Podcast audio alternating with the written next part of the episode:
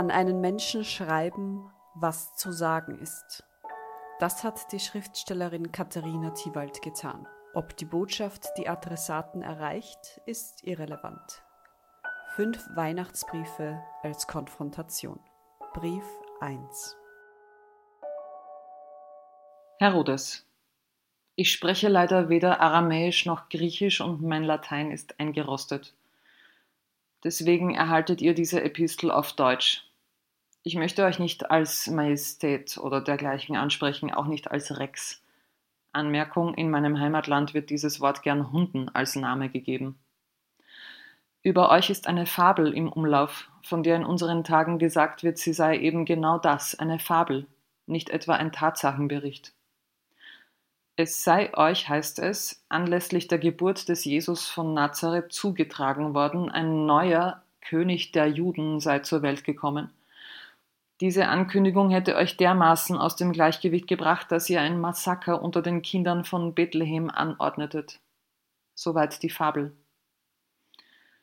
Die Zeitrechnung, die wir benutzen, orientiert sich am hypothetischen Geburtsdatum dieses Jesus, von dem ihr, falls die Legende vom Kindsmord tatsächlich eine Legende ist, nie erfahren habt, denn ihr starbt im Jahr 4 dieser Zeitrechnung. Es mag euch interessieren, dass dieser Jesus von mehreren hundert Millionen Menschen mittlerweile für Gott gehalten wird und das, obwohl er zum Kreuzestod verurteilt wurde, woran im Übrigen eurer Nachfahre Herodes Antipas nicht unbeteiligt war. Es tut hier nichts zur Sache, ob diese Einschätzung den Tatsachen entspricht.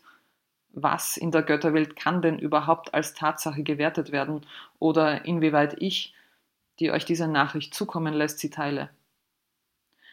Ich wollte euch aus der fernen Nachwelt nur so viel zurufen.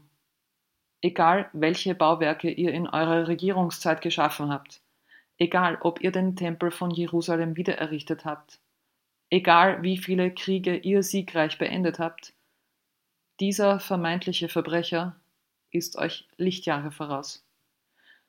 Ich weiß nicht, ob ihr auch nur ansatzweise für seine Botschaft empfänglich seid, die da lautet, liebe deine Feinde. Es hat im Jahrhundert meiner Geburt andere Herrscher gegeben, die zu ihrer Zeit für groß gehalten wurden. Einer hieß etwa Adolf Hitler, ein anderer Josef Stalin, Letzterer beherrschte ein Gebiet, das in seiner Ausdehnung jene des römischen Reiches, wie ihr es kanntet, bei weitem übertraf. Wenn ich eure Geschichte lese, Herodes, dann muss ich an Josef Stalin denken. Wie ihr es gehalten habt, so hielt auch er es. Wann immer ihn das Gefühl beschlich, jemand könnte ihm gefährlich werden, ließ er diese Person beiseite schaffen. Das betraf auch sogenannte einfache Leute, die nachts aus ihren Betten geholt wurden und in Folterkellern verschwanden. Mehrere Millionen sind auf diese Weise umgekommen. Von euch sagt man, ihr hättet so viel erreicht, so viel gebaut.